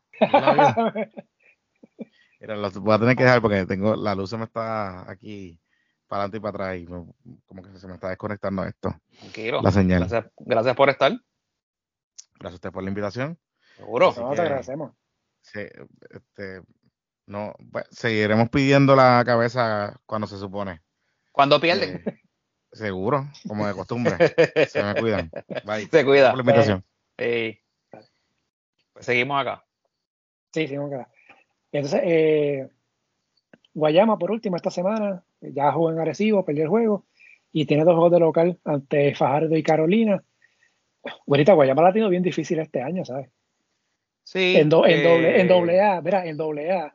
Sí, el equipo quedó último en su sección. Están últimos en BCN y el alcalde terminó para eso. Oh. no me acordaba de ese detalle, sí, sí, sí, sí, sí. Sí, oye, difícil allá. le ha caído la macacoa a ese, a ese pueblo. Y, fíjate, y lo curioso es que el año pasado, yo por lo menos, ¿verdad? No los daba como uno de los equipos que pudiera tener una buena temporada, sorprendió, se mantuvo consistentemente en la segunda posición. Eh, y entonces, esta temporada que yo decía, bueno, pues a base ¿verdad? de ese récord, el equipo es más o menos el mismo. Y entonces, pues, hicieron todo lo contrario. Eh, yo, yo creo que, ¿verdad? No hay mucho más que decir. Podemos ir transicionando un poco a, algunos de los otros temas que, que, íbamos a tocar. Eh, Mira, rapidito, en el caso ah, de Guayama, ¿verdad? Para este, que no... está claro, ¿no? Ellos eh, los cambiaron de, grupo, sí. ¿verdad? Porque sabemos que el año pasado compartió sección con Fajardo, pero era porque Fajardo venía de Aguada, perdóname, Fajardo estaba en el otro lado, este, porque era originalmente Aguada. Entonces este año pues hicieron, hicieron la movida, pusieron a Fajardo en el grupo B y a Guayama se lo mueven a la otra sección. Entonces ahí tienes que jugar cuatro veces con Arecibo, cuatro veces con Ponce, cuatro veces con Quebradilla, que tiene 12 juegos, prácticamente la mitad de los 32. Y obviamente no es lo mismo jugar cuatro veces con Arecibo que jugar dos veces. Exacto. Y jugar, cuatro veces con Macao o con Carolina a, jugar dos veces. O sea que ahí en parte también es otro de los factores que, hay ahí, pero ciertamente están jugando demasiado por debajo de lo que se esperaba, tomando en consideración lo que hicieron el año pasado. Sí, sí. La, verdad es que lo del calendario sí también, también juega un factor. Pero es que, como quiera que sea, la caída ha sido tan estrepitosa que, que, ciertamente pues, e, es, más allá de eso. Eh, ¿Con qué seguimos, Curita? Pues, yo, yo, yo, quisiera entonces transicionar, ya que estábamos hablando de Guayama. ¿Sabes que Guayama hace el cambio entonces eh, y adquiere a, Derek Reese, que le está jugando, y entonces pasa eh, a este muchacho Alexander Franklin a, a, Carolina? Yo estaba bajo el entendimiento, o por lo menos eso fue lo que la lógica me decía, que si ese cambio se había dado era porque entonces Carolina y Alex Franklin habían hecho eh, habían llegado a un acuerdo ¿no? económico eh, y que entonces iba entonces a entrar a participar inmediatamente. Pero nos sorprendió entonces ver una publicación del propio jugador, no de la asociación, sino de él, como, como en su cuenta personal, eh, haciendo obviamente el reclamo de que, de lo mismo issue que viene pasando hace par de tres semanas, ¿no? de, que todavía no es agente libre, que si lo hicieron el franchise tag y demás cosas. Lo que me lleva entonces a concluir que, Carolina hizo ese cambio sin estar seguro que el jugador iba a jugar con ellos. Y peor aún, la liga lo aprobó, teniendo la reclamación del jugador ante su consideración. ¿Qué pasa si Carolina adquiere al jugador, se aprueba el cambio y después la liga resuelve que es agente libre? Porque ya Kevin Reese pasó a Guayama y está jugando. O sea, son, son Dime tú, Marcos, ¿soy yo que estoy mal o, la liga resolvió mal esa situación? Yo pienso igual que tú, uno hubiese esperado que primero resolvieran es agente libre o no es agente libre.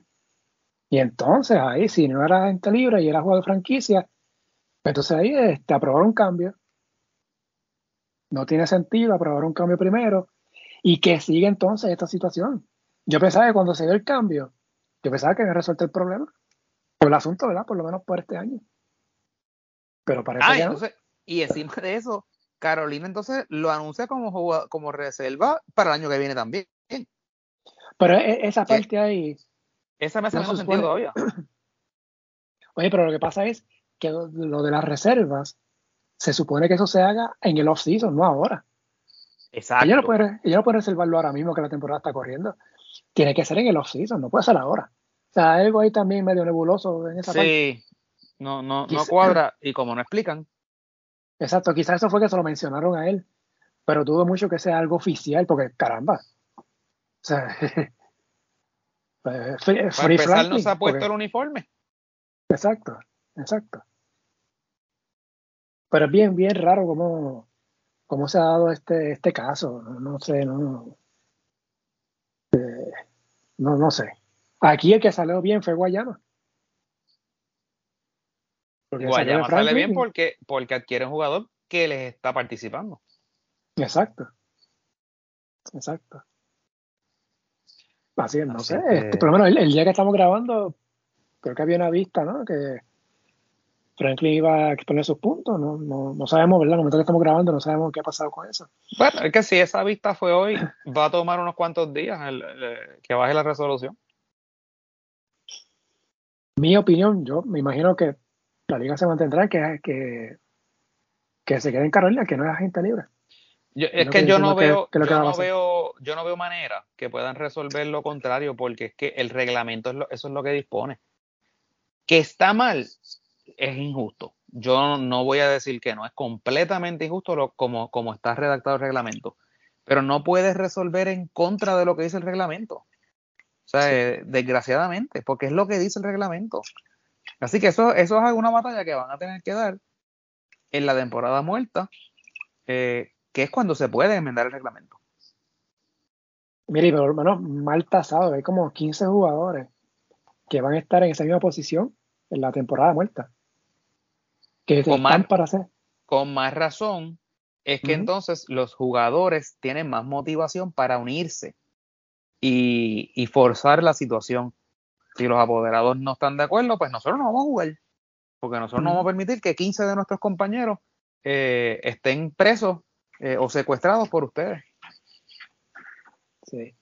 Vamos a ver si hay La liga publicó ¿no? la lista de reserva de, este año. Y en esa lista están los, los, contratos de los jugadores, ¿verdad? Por cuánto tiempo se, extienden. Y de que saco que pueden haber como 15 jugadores que pueden ser, agentes, pueden ser agentes libres, pero que el equipo no puede entonces ponerle el tag de, de jugador franquicia. O sea, que estarán en la misma situación de la Franklin el año que viene. Su cuadro defensivo. Así que hay que ver este, que, que resuelven con eso. Otra cosita, este, lo de Thomas Robinson. Ajá.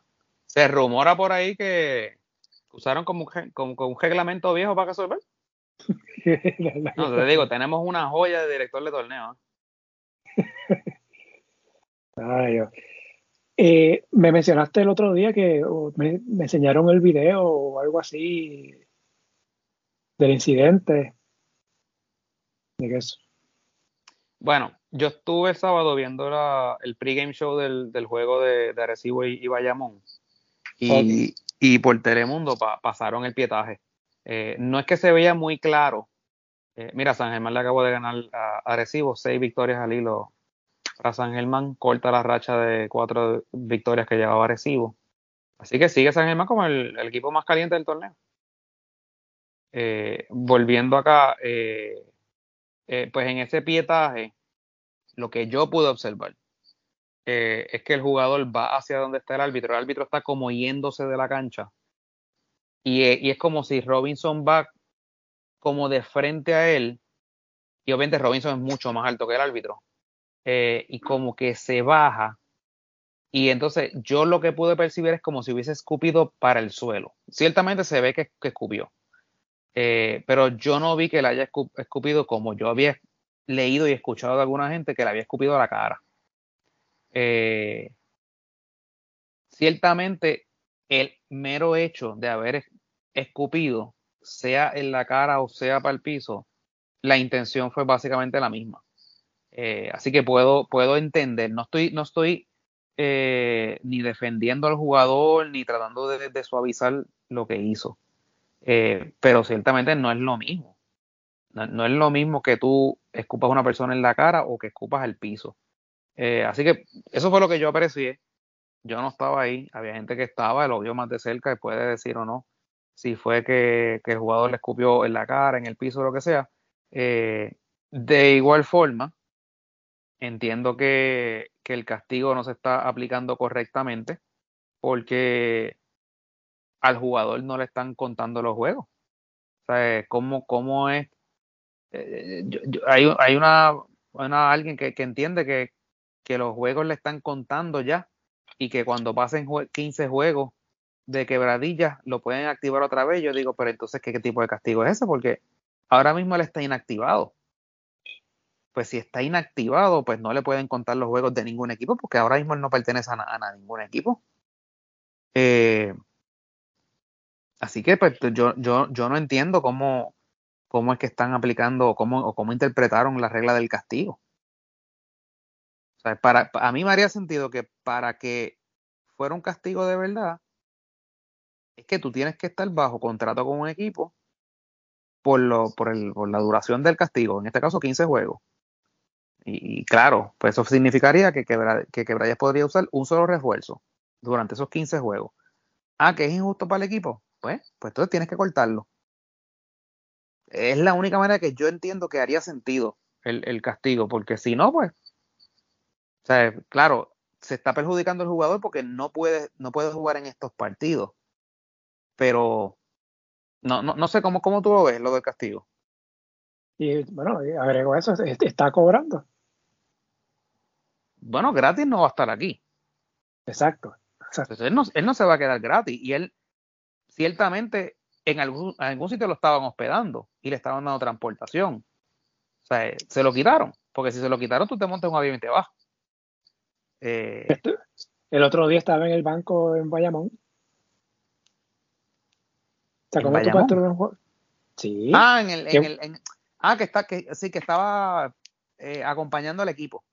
Sí, exacto, vestido de civil. Estaba en el banco. Y yo he notado mucho eso aquí en el BCN. Se supone un jugador, pero puede estar entonces en el banco. Aunque sea vestido Por lo menos en las ligas, en las ligas profesionales de Estados Unidos, cuando tú ves, por ejemplo, NBA, eh, que tú lo has visto, cuando han suspendido jugadores incluso en playoffs, tú sabes que quedan en el hotel, no pueden ni tan siquiera acompañar al equipo a la, cancha. Exacto. Sí, o sea, que, no, es, no es que se quede en el clubhouse allá adentro, no es que no puede ir ni a, ni a la instalación física. Eh, pero aquí, pues ya tú sabes, no hay esos controles, así que. me mencionaste, ¿verdad?, de lo que opino del, del castigo. Yo no he visto el video, no sé. mencionaste, una cosa es escupir en la cara o escupir eh, hacia el piso, pero hay que ver si es okay, si escupió al piso, hay que ver la intención. Porque a veces tú puedes escupir al, piso y, enviando un mensaje de intimidación. Por eso, por, eso, por eso te decía que no lo, no lo estoy excusando. O sea, no es que estoy diciendo que porque escupió para el piso es como que, ah, mira, el castigo no debe ser tan severo. No porque no deja de ser un acto de, falta de respeto y o intimidación, un tipo grandísimo.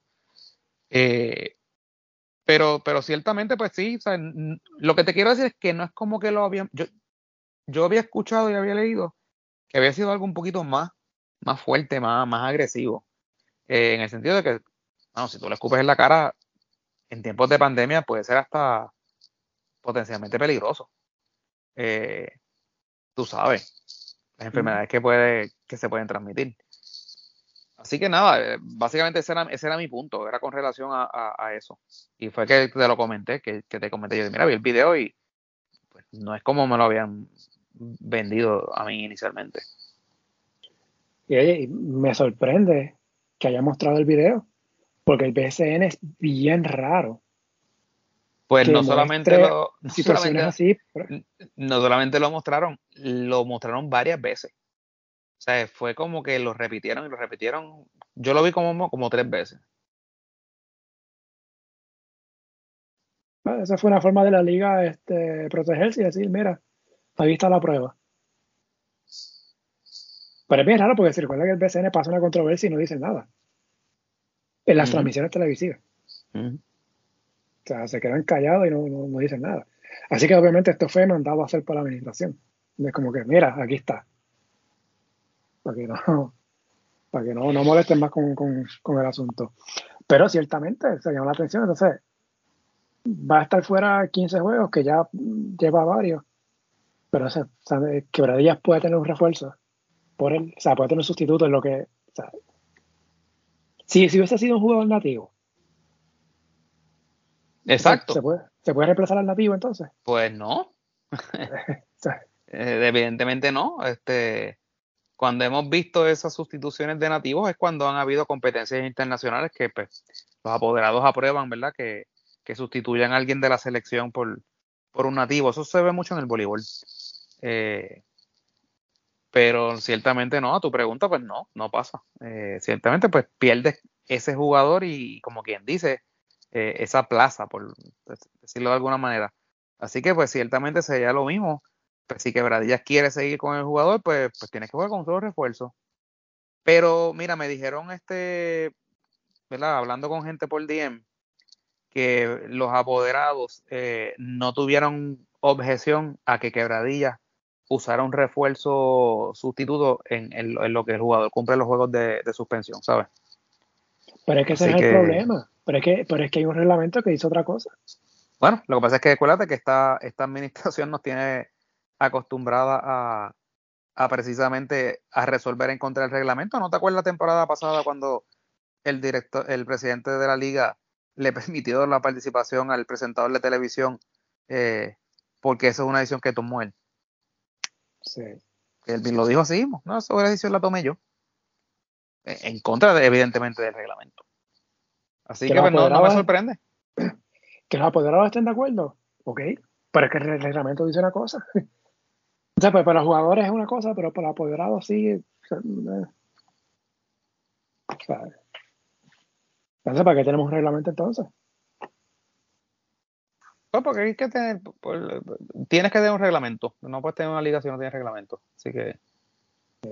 Pero no, no, no lo aplican. Mira, este, obviamente no quiero pasar por alto la, la noticia del fallecimiento del técnico Carlos Mario Rivera. Cierto, se nos olvidó mencionarlo ahorita cuando estábamos hablando de Ponce. Este, lamentable, ¿verdad? Eh, Carlos Mario pues era recordado como uno de los de las personas o personajes más pintorescas que ha pasado por el por el BCN. Eh, para los que tengan unas cuantas canas, ¿verdad? Como, como por lo menos como yo, eh, lo recordaremos siempre cuando dirigía Arecibo y se ponía los toxidos, ¿te acuerdas? Sí. Eh, sí, ¿verdad? Que para hacer, de hecho, vi una foto hoy que no la recordaba, dirigiendo Arecibo en un momento dado, eh, que se puso él y hizo que su coach y staff se pusiera también este, una fatiga militar, de esas este, de camuflaje. Eh, porque él decía que cuando que, que, que, cuando juega, jugaban con Ponce eso era este, una, una guerra y vamos para la guerra. Y entonces lo decía así, y pues, pues ahí lo demostró con, con, esa, con esa vestimenta. Eh, yo, yo no conozco mucho de lo visto en, en esos años de gloria que tuvo con Arecibo. Eh, con Ponce también tuvo este buenos años de gloria, pero sí lo recuerdo eh, hace muchos años cuando dirigió equipos bien malos en Mayagüez eh, equipos pero malos, malos, malos que ganaban bien pocos juegos. Dirigir Arecibo y ganó campeonato con ambos. Eh, pero, pero pues más allá de eso, ¿verdad? No, no conozco mucho de él. He leído muchas cosas ahora en redes eh, que aparentemente, ¿verdad? Pues eh, fue muy bueno identificando talento joven en Ponce y demás. Así que pues nada, eh, vaya a su familia, ¿verdad? Las condolencias y, y que, ¿verdad? que descanse en paz, Carlos Mario. Sí, y accesible a la prensa. Yo tuve la oportunidad de un par de ocasiones de hablar con él y, ¿verdad? Tremenda experiencia haber hablado con él. Eh, y también, ¿verdad? En semanas recientes, ¿verdad? Que no lo mencionamos, eh, que falleció Mariano Tito Ortiz, el exjugador de Bayamón y de la, selección, de la selección nacional. Y la semana pasada, Pedro Cugo Ortiz, a quien fue apoderado de Bayamón la década 80-90, y ahí el equipo ganó cuatro campeonatos ¿verdad? En, eso, en esas décadas. Sí que han sido unos días complicados ¿no? para el BCE, eh, con varias figuras conocidas que fallecieron. En, en esta semana. Y que. A los tres que, que descansen en paz. Sí, sí. Wow. Clase pera, está dando Ponce a Bayamón. Sí, eh, nosotros ahorita hablando de Bayamón como que uno de los equipos más fuertes del torneo y por lo menos no, no lo han demostrado en Ponce. De hecho, vi una, una estadística, tú me puedes corregir, que aparentemente Bayamón no gana en Ponce hace un montón de años. Eh, tengo que verificar, verdad que no, no recuerdo. Vi, vi un dato, pero me parece como un poco difícil de creer. Como que no gana en Bayamón desde el 2013 o algo así. Parece tendré que que es, verificar. como, es como mucho tiempo. Ahí también, por lo menos, en estos años recientes, pues, lo que juegan es una vez en Ponce. Y que a menos que no se crucen por temporada, pues no. Pero sí, habrá veces que, que, que verificar cuándo fue esa última vez. Pero llamativo, ¿no? Estaba, Bayamón está en 58 puntos. Ujú. A este momento. Bien, bueno. No. Oye, güerita, ¿votaste por el juego de estrella? Yo voté, sí, yo voté. Pues llegaste a votar. Ya que se me olvidó. No, pues no puedes, no puedes entonces, no puedes criticar. No puedo, exacto, no puedo decir No, nada. o sea, así como, como dice aquel. Si no, Pues si si quieres- no vas a las canchas, no puedes criticar. ¿Quieres para la semana que viene hablamos de eso? Sí, podemos hablar para la semana que viene. Como quiera nos tocó un, un tema rapidito. Eh, el- en la semana hubo dos cambios anunciados. Eh, en uno de ellos, eh, EJ Crawford pasa de Ponce a Guaynabo por Jonathan Ocasio y por un turno de la primera ronda del sorteo del 2026, ¿verdad? No, chacho, eh, de verdad yo. Primero que hicieron el scout, ¿verdad? Para estar viendo cuáles son los posibles jugadores que van a estar disponibles para ese draft. Oye, podría darse el caso que para el 2026 Guaynabo no tenga ni equipo. Exacto. Literalmente. Eh, pero nada, esas son de esas cosas que verdad que la liga aprueba. En el caso de Crawf- de Crawford, la semana pasada lo comentamos, eh, había salido molesto en el juego precisamente eh, en el que Ponce había cogido la paliza en Guaynabo. Eh, no, no, no se había presentado, eh, o por lo menos no lo habíamos visto en cancha con los Leones desde ese entonces y sabíamos que había exigido un cambio y pues lo complacieron. Lo enviaron al, al equipo con el que él participó la, la temporada pasada en calidad de préstamo. Eh, anoche no jugó, aunque estaba en la cancha, estaba sentado con, con sus nuevos eh, compañeros de equipo. Eh, y de nuevo, Crawford es un jugador 2 o 3, dependiendo cómo, cómo, ¿verdad? cómo lo vea.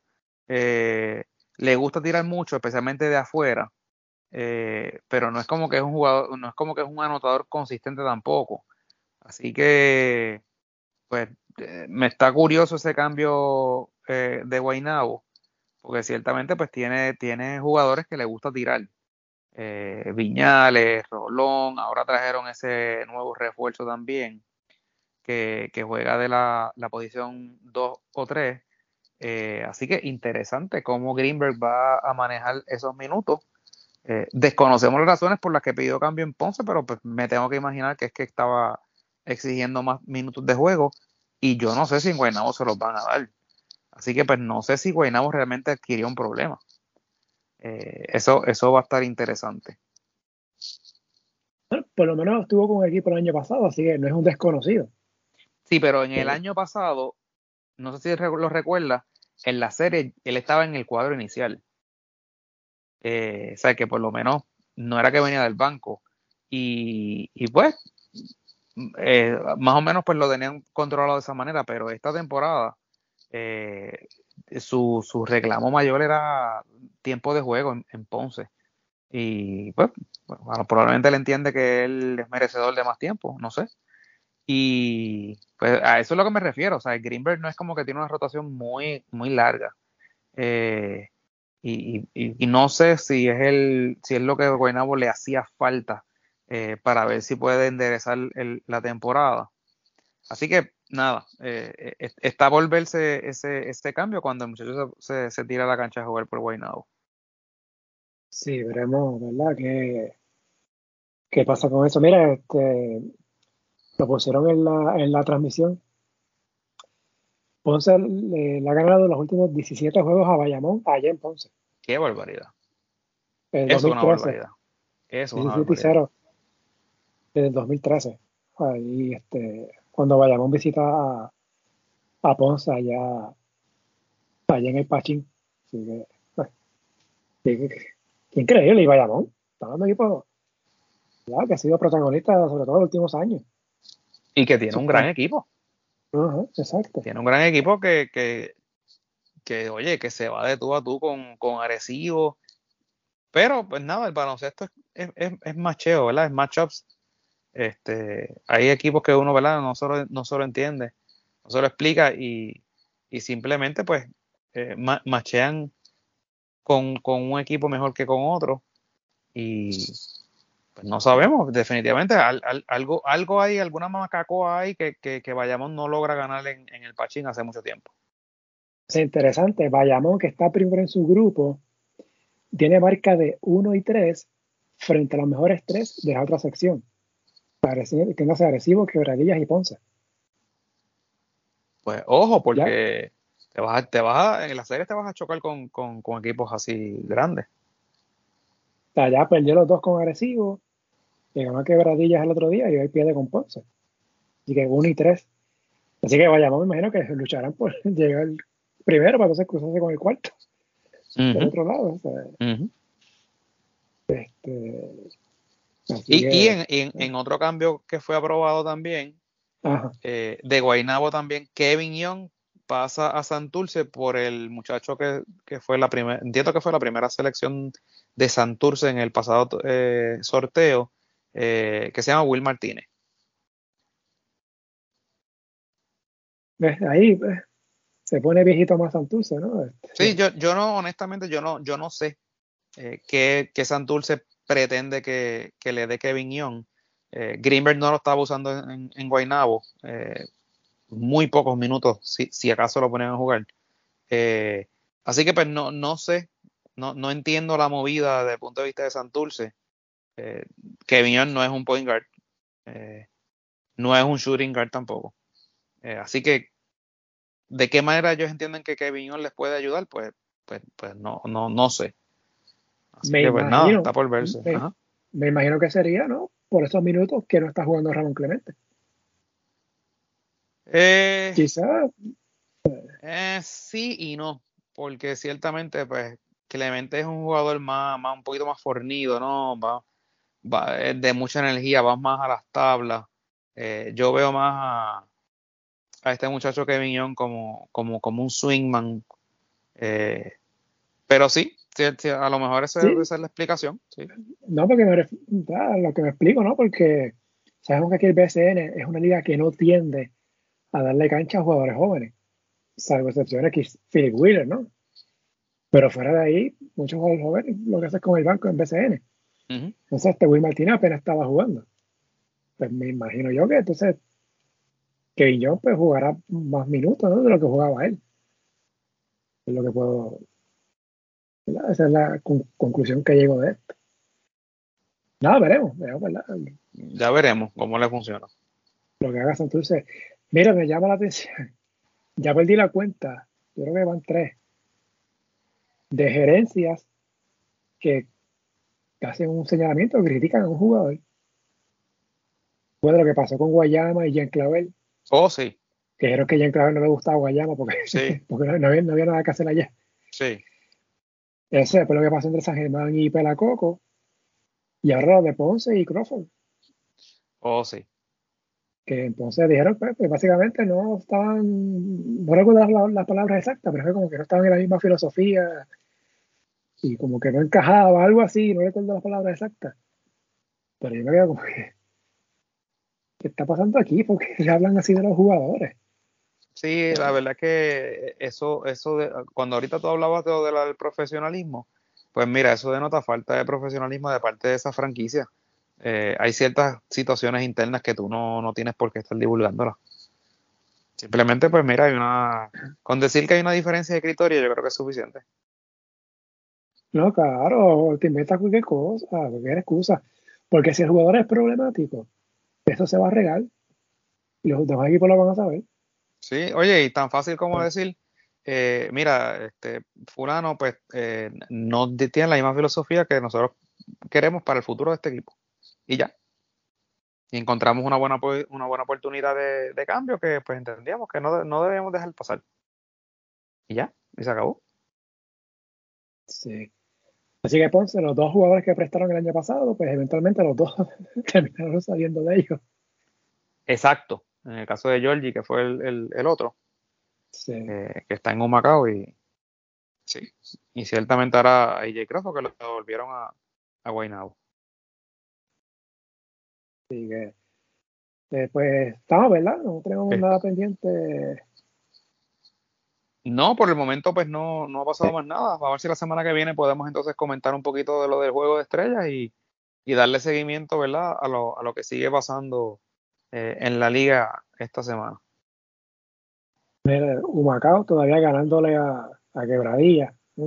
Se llegó en la luz por cuarta ocasión, ¿sabes? Ok. okay. Ay, ay, ay. Estamos en mayo. Ya quedan como seis semanas de temporada regular. Entonces julio y agosto la postemporada. Bueno. Todo así. Vale. Bueno, veremos entonces qué pasa esta semana. Así que estamos por esta semana, Wilita, ¿verdad? Eso es así. Quedamos para Sí. entonces la semana que viene. Pues escuchamos la próxima semana. Gracias a Jonathan, ¿verdad? Por el tiempo que estuvo. Que gracias a que tenía una planta se pudo conectar. Porque no, precisamente hablando de la luz. Que Jonathan no tenía servicio de energía eléctrica, pero pudo hacer la conexión. Y hasta que duró la, lo, lo, más que pudo, por eso que no pudo estar todo el episodio, pero agradecido de que haya estado en buena parte de, de este episodio. Así que Jonathan, gracias. Pues quedamos entonces. Nos escuchamos la semana que viene. Hasta entonces.